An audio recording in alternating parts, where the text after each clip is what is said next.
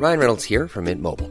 With the price of just about everything going up during inflation, we thought we'd bring our prices down. So to help us, we brought in a reverse auctioneer, which is apparently a thing.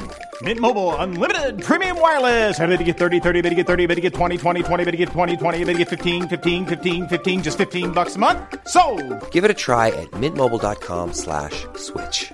$45 upfront for three months plus taxes and fees. Promo for new customers for limited time. Unlimited more than 40 gigabytes per month. Slows. Full terms at mintmobile.com. Leales o desleales, fieles o infieles, devotos o herejes, honestos o corruptos, esperanza o mafia del poder, estás conmigo o estás contra mí, amigo de López Obrador o traidor a la patria.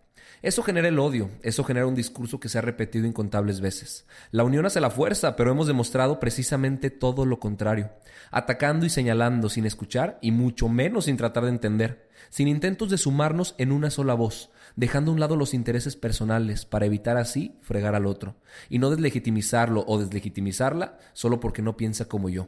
Porque insultando al que tienes a tu derecha o a tu izquierda no vas a convencerlo. Demos un paso hacia atrás y veamos el panorama una vez más, pero con ojos distintos. Antes de ser empresario, antes de ser político, antes de ser de algún partido o de pertenecer a algún u otro grupo, antes de ser presidente, senador, diputado o cualquier funcionario público, eres mexicano. Ni la cuarta ni ninguna transformación vendrá de un gobernante. El cambio lo construimos todos y lo construimos a diario. Comportémonos a la altura y demostremos que sabemos, que podemos y sobre todo que haremos algo para lograr el cambio que merecemos. Alto Parlante es un podcast creado con la idea de que juntos somos capaces de hacer un México mejor. Pero para eso tenemos que entender qué está pasando, porque la información es poder, pero la información si la entendemos nos lleva al siguiente nivel. Así que espero que lo disfrutes, pero sobre todo que te sirva para darte cuenta del verdadero poder que tienes en las manos.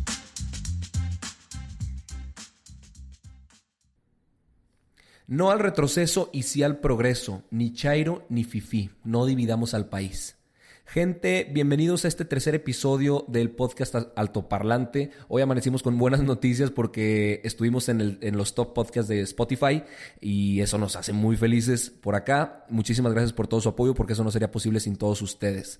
Hoy eh, sí va a haber información, en el, episodio. Va a ser breve, pero también voy a incluir una reflexión que me interesa muchísimo que escuches, independientemente del partido al que apoyes, eh, el gobernante que prefieras o al grupo que pertenezcas. Hoy vamos a dejar las descalificaciones de lado porque descalificar no sirve de nada y no nos lleva a ningún lado. En la conferencia de prensa de hoy, nada más para, para poner en contexto de lo que sucedió el día de hoy, se presentó el plan Jóvenes Construyendo el Futuro, que básicamente consiste en enlazar tutores, que van a ser empresarios, comerciantes, etcétera, con jóvenes que no están estudiando y no tienen empleo para que ellos aprendan y ganen dinero. En teoría esto suena increíble, pero me, me puse a hacer algunos cálculos y, y me entraron algunas dudas. Se dice que se van a dar 3.600 pesos mensuales para cada uno de, esos, de estos jóvenes, que es un programa universal, eh, que es para todos los jóvenes y que no tiene límite, así lo dijo Andrés Manuel López Obrador en su conferencia de prensa del día de hoy, y que tienen un presupuesto de 44 mil millones de pesos. La intención de este programa es reivindicar el papel de la juventud en la industria y en el, en el mundo económico de México y también atender causas para que no se cree el, crimen organizado, es decir, que los jóvenes estén ocupados haciendo cosas productivas para el país y que no tengan de la necesidad de salir a ser eh, parte de una red de delincuencia, etcétera, etcétera. Se dice que este programa va a tener un alcance a primer término de 2.300.000 jóvenes entre 18 y 29 años. Yo hice los cálculos y me entraron muchas dudas. Sinceramente, no encontré información al respecto de cómo se planea distribuir este dinero, cómo se planea gastar.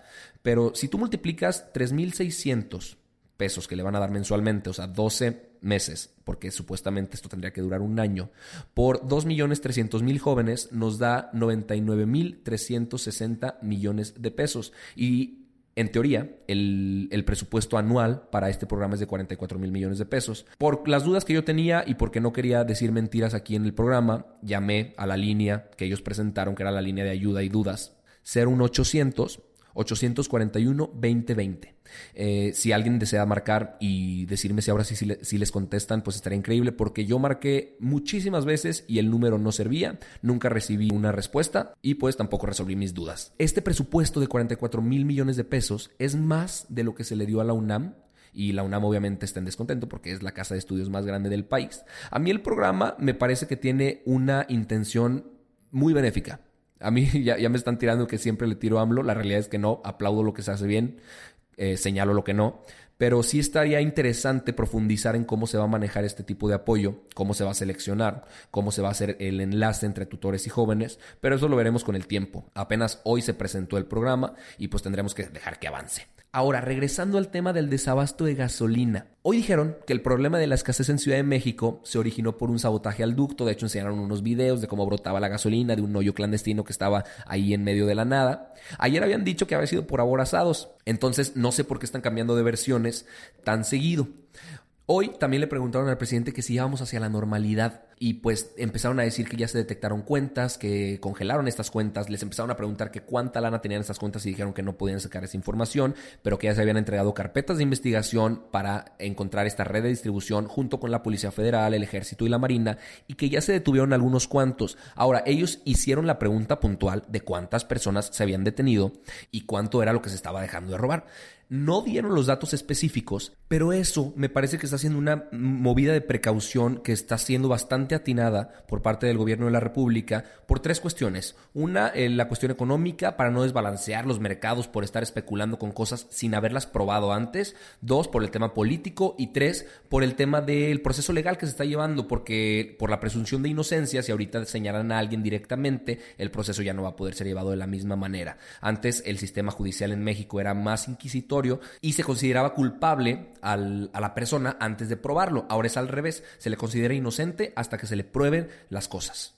Pero esto está generando incertidumbre en algunos sectores porque no saben si en realidad están haciendo eh, o tomando las medidas correctas para detener a algunas personas, no saben si todo es un cuento, además ya saben todas estas teorías que se van generando alrededor de un conflicto de semejante magnitud como este. Y tampoco dieron un dato específico cuando les preguntaron cuánta gasolina había. Andrés Manuel dijo que había la gasolina suficiente. Eso fue la palabra que utilizó, que había suficiente para abastecer al país, pero que había problemas de logística ahorita para trasladarla a las gasolineras y a las terminales de abastecimiento y reparto. No dieron datos muy concretos sobre lo que estaba pasando y mucha gente de varios partidos y también de consejos empresariales salieron a decir que ellos querían un plan de acción que les asegurara que esto iba a cambiar. Porque ahí les van algunos datos.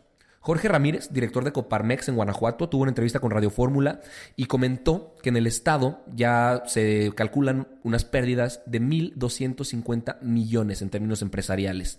Eh, la Confederación de Cámaras Nacionales de Comercio, Servicio y Turismo, a través de su presidente José Manuel López Campos, comentaron que es posible que los comercios se queden sin productos para la próxima semana y que la gente en consecuencia pues saldrá a hacer compras de pánico. Ahora, Cuauhtémoc Rivera, que es el presidente de la Asociación Nacional de Pequeños Comerciantes, AMPEC, dijo que habrá riesgos inflacionarios en, los, en las tiendas y que por eso los precios van a subir. Y por último, Nathan Poplawski, presidente de la Canaco Capitalina, expresó que eh, en caso de que la situación no se regularice en, las próximas horas, eh, digo que, que, sea casi inmediato, se podrían presentar afectaciones en actividades como transporte público, transporte de mercancías, abastecimiento de materias primas y cancelación de servicios. Todas estas declaraciones porque no ha habido ningún comunicado que dé una fecha explícita en la que todo volverá a la normalidad.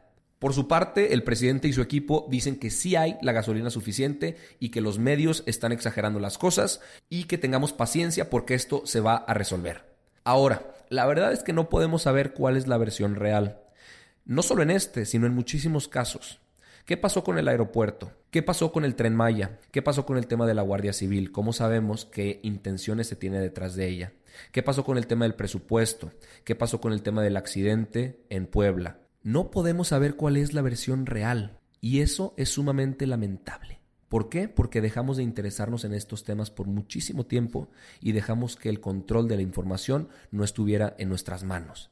Otra realidad es que en todos los partidos políticos, en todas las dependencias, en todos los sectores, hay gente fregona que hace las cosas bien y que aman a su país. Lamentablemente, en todas ellas también hay gente que vive de la avaricia, la mediocridad, de hambre de poder y quizá no es fácil notar la diferencia entre uno de los buenos y otro de los malos.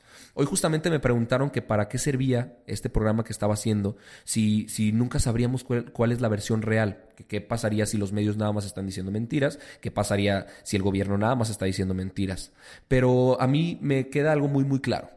Hay un triángulo que se llama el triángulo de sentir, pensar y actuar. Y si empezamos a pensar en estos temas y empezamos a cacarearlos para que esto no se vuelva un tema tabú y estén allá afuera preguntando qué está pasando y preguntándole al gobierno y exigiendo lo que nos merecemos, entonces las cosas van a empezar a cambiar. Porque creo que si comenzamos a exigir las cosas como se debe, el gobierno eventualmente tendrá que hacernos caso y que si dejamos de ser indiferentes, las cosas sí pueden cambiar. Entonces dejémonos de descalificaciones, dejémonos de críticas sin sentido, sin argumentos, nada más por ver que el otro piensa diferente a lo que yo pienso. De verdad las redes sociales han sido un factor fundamental en tanta confusión que se ha generado alrededor de esto. Empezando por las fake news, pasando por las teorías conspiracionales e interminable cantidad de tweets, posts en Facebook, columnas, notas, artículos, nada más tirándose uno al otro, desviando la vista de lo verdaderamente importante. A mí sí me preocupa el hecho de que muchos tengamos eh, memoria de corto plazo. Acuérdense todas las cosas que han pasado en el último mes. Y ahorita, con el tema de la gasolina, pues obviamente se nos olvidó cosas tan importantes que en su momento nos indignaron a todos. Y seguramente pronto nuestra atención se va a volver a desviar con otro escándalo. Entonces ya basta de descalificaciones, ya basta de señalamientos, ya basta de insultos. El contrincante de un mexicano no debería de ser otro mexicano porque estamos aquí para lo mismo, para hacer lo mejor que podamos y sacar a nuestro país y a nosotros adelante todos los días. Demostremos de qué estamos hechos, demostremos que estamos unidos mexicanos. Muchísimas gracias por haberme escuchado. Si esto te gustó, te sirvió, te informó, y te gustaría compartirlo, yo estaría sumamente agradecido. Pásaselo a tu tía, a tu mamá, a tu papá, a tus amigos, a tu abuelita, a tu exnovia, para que todos podamos estar informados de estos temas y que no se nos olvide que todos somos parte de un mismo país. Muchísimas gracias y nos vemos mañana con un próximo episodio. Un abrazote. Hey, it's Danny Pellegrino from Everything Iconic. ¿Ready to upgrade your style game without blowing your budget? Check out Quince. They've got all the good stuff, shirts and polos, activewear and fine leather goods, all at 50 to 80% less than other high-end brands. And the best part? They're all about safe, ethical and responsible manufacturing. Get that luxury vibe without the luxury price tag. Hit up quince.com slash upgrade for free shipping and 365 day returns on your next order. That's quince.com slash upgrade.